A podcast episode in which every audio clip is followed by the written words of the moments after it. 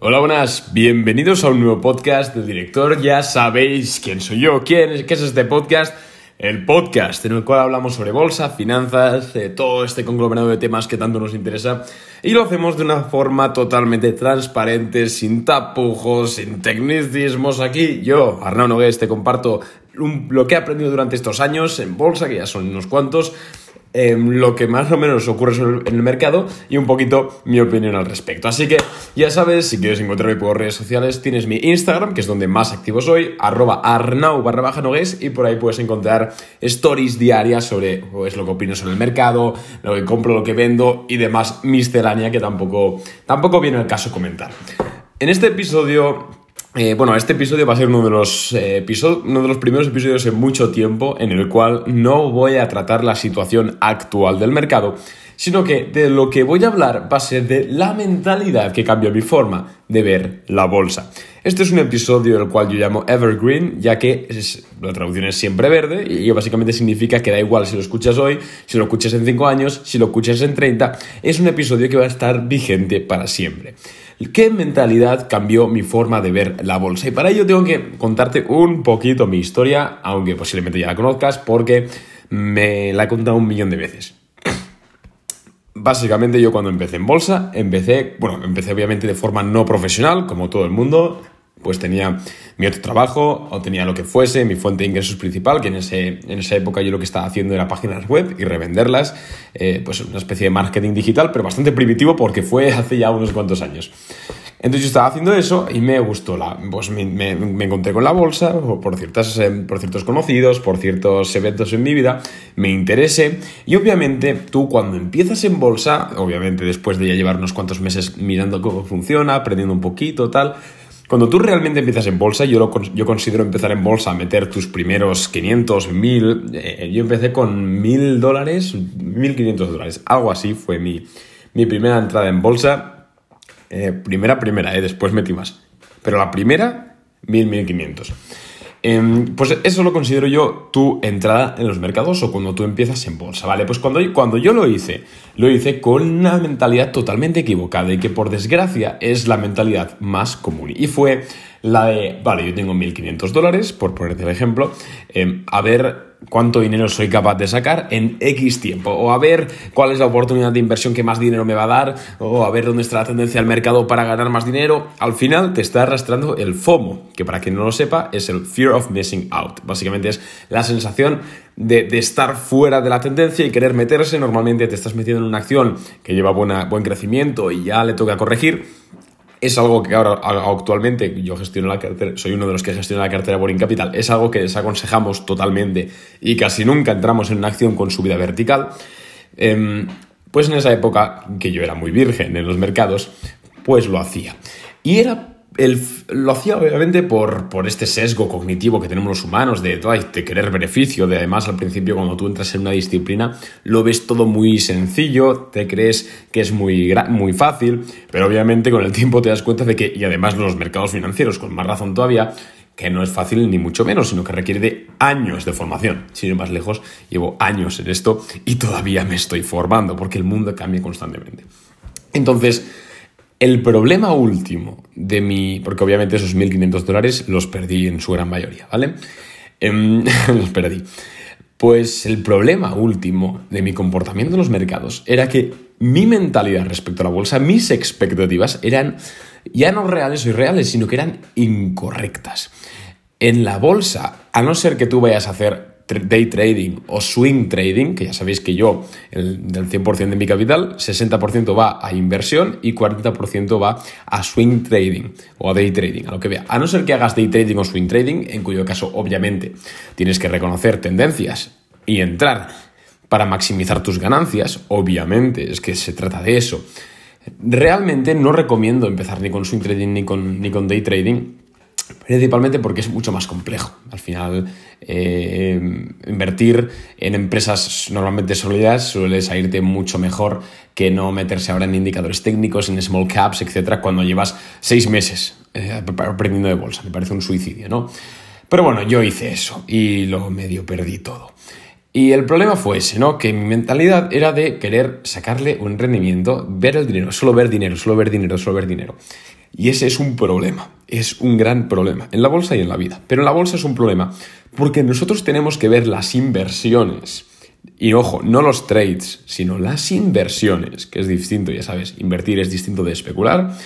Tenemos que ver las inversiones como que nosotros estamos realmente poniendo el dinero en un proyecto en el, el cual conocemos, confiamos y además ayuda a la gente tiene un fin último más allá. El fin último de invertir, yo qué sé, acciones en Apple, por ejemplo, o comprar acciones de Apple, no es ganar dinero, no es sacar la rentabilidad a mi dinero, que obviamente esa es una consecuencia positiva y una consecuencia que me motiva a hacer eso. Es una recompensa.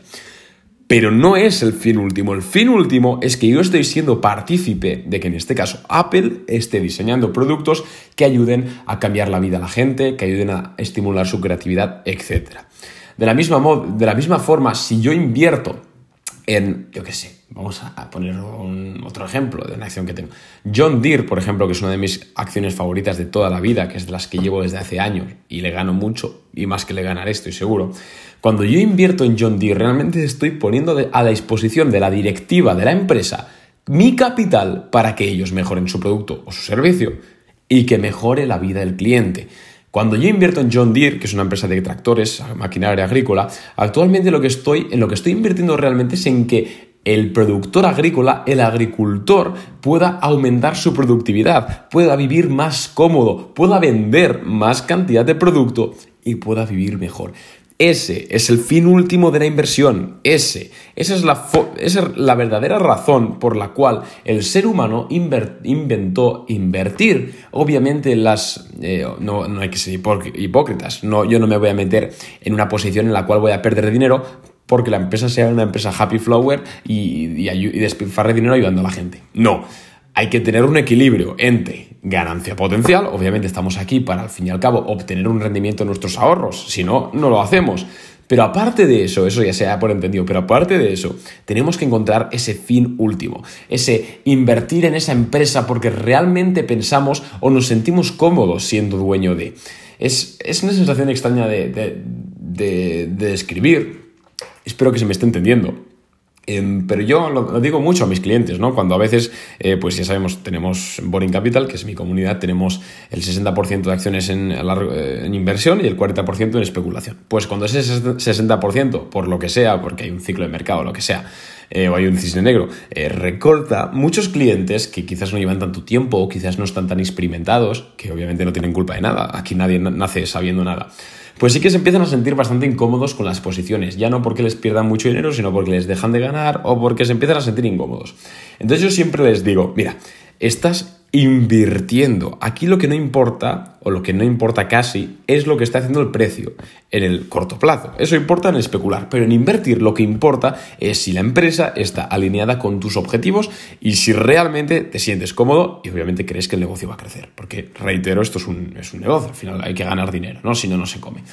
Pero manteniendo, obviamente, dando por supuesto, dejando por supuesto que hay que ganar dinero, ¿Estás cómodo con las posiciones que tienes? Y también quiero que sea una reflexión para ti, que me, para ti que me estás escuchando. ¿Estás realmente cómodo con las posiciones que tienes? Yo, por ejemplo, hace muchos años que no invierto en banca, en banca europea, sobre todo porque em, yo no he trabajado en banca, ¿no? Pero eh, yo he trabajado en un fondo, pero en banca no he trabajado, en banca comercial normal no he trabajado nunca. Pero es que tengo amigos que trabajan o que han trabajado y he visto prácticas de bueno, muy deplorables, de colarles fondos de inversión a lo, que son una basura a los ancianos, porque obviamente no tienen mucha idea, porque saben que les queda poco tiempo de vida y la probabilidad de que quiten los ahorros son pocas y además porque el gestor va a comisión, pues yo he visto este tipo de prácticas en muchas bancas comerciales y podría dar nombres, pero vamos, el de color rojo, el de color azul, el de color blanco, creo que se me entiende, ¿no? Pues todos estos están haciendo prácticas que para mí no es algo que esté alineado con, mis objetivos. Que puede sonar muy moralista, que puede sonar muy, muy happy flower. Lo entiendo. Y si tú, a ti te gusta invertir en bancos, eh, pues oye, genial. A mí no me gusta invertir, a ti te gusta, oye, no hay ningún problema. Al fin y al cabo, pues cada uno tiene su opinión y ninguna tiene por qué ser la, correcta. Pero es un ejemplo que te pongo yo para que me entiendas. Como como yo creo que gran parte del modelo de negocio o el sistema financiero no está alineado con mis objetivos, que yo no soy la persona más, eh, más happy flower del mundo, ¿eh? esto lo sabéis los que me conocéis, em, pero sí que es verdad que hay cosas que pues no, no me gustan. Y yo no me siento cómodo teniendo parte de mi capital en una institución la cual se basa en ganar dinero, pues vamos a decir, fastidiando a muchas personas. Obviamente hay bancos que no, hay bancos que, son fantásticos, que permiten préstamos a, emprendedores, que permiten mejorar el mundo, oye, genial, pero bueno, los que yo conozco no hacen precisamente eso. Entonces, eh, creo que eh, sí, la, inversión en bolsa tiene una dimensión moral, tiene aparte de una dimensión puramente racional, puramente estadística, puramente eh, de negocios, de dinero, también tiene una dimensión eh, ética, una, una, dimensión moral, a la cual creo que hay que prestarle atención o tenerla en cuenta al menos, porque si no, pues primero que cuando vengan periodos de vacas flacas vamos a estar muy incómodos con nuestra cartera y no hay nada peor como tener dinero en algo en lo cual tú no crees y que eso no, esté yendo, no te esté yendo muy bien, porque ahí lo que pasa es que empiezan a entrar en conflicto emociones y acabas tomando decisiones que son francamente erróneas. Pero bueno, aunque esto no pase, yo creo que siempre hay que tener en cuenta esa, esa, dimensión moral, esa dimensión ética. Porque el ser humano, al fin y al cabo, está hecho 50% emocional, 50% racional. Y en la inversión no, no, va a ser menos. Tenemos que aplicar, obviamente, métodos racionales, tenemos que aplicar eh, el, bueno, el cerebro racional para, pues, para saber que es un negocio, que hay que ganar dinero, proyecciones, pero también creo que es importante prestarle atención a, a cómo te sientes tú respecto a tener X dinero en X sitios. Y sé, quizás me estás diciendo que yo que invierta mil euros en, yo qué sé, en el grupo Altria, que es la mayor tabacalera del mundo, o Philip Morris, eh, pues coño, no va a hacer nada, no va a cambiar nada. Ya, y quizás a ti te da igual, pero igual es que yo soy muy sensible, o yo, yo creo que me he vuelto muy sensible con los años.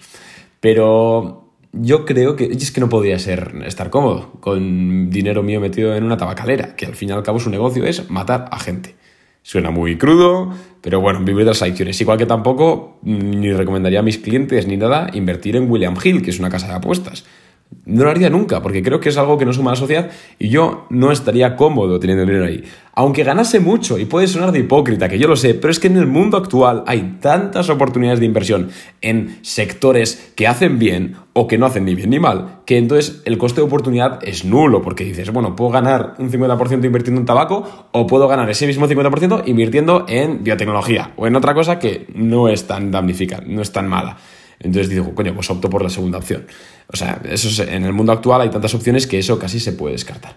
Pero simplemente con este episodio te quiero invitar a esa reflexión, a esa reflexión de que eh, tengas esa dimensión moral en tus inversiones, que te plantees si realmente están alineadas con quién eres tú, tú como persona, que no tienes por qué en absoluto compartir eh, con las mías o con las de nadie, en absoluto. Pero yo creo que es algo importante, sobre todo si vas a largo plazo, para estar contento, cómodo y feliz. Y créeme que estas cosas al final lastran a uno, lastran a uno. Igual, reitero, soy quizás yo muy sensible, igual pues vosotros os decís que este, este tonto qué está diciendo, pero yo creo que es mi opinión. Eh, y yo creo que yo, si queréis un consejo, os recomiendo que cambiéis esa mentalidad de ver la bolsa. Un abrazo y nos vemos mañana con otro episodio, porque voy a subir episodio diario otra vez. De hecho, os voy a grabar los siete ahora, porque estoy muy motivado, estoy motivado. He tenido un pequeño breakdown y ahora más motivado que nunca. Un abrazo chicos y nos vemos en el siguiente episodio. Chao.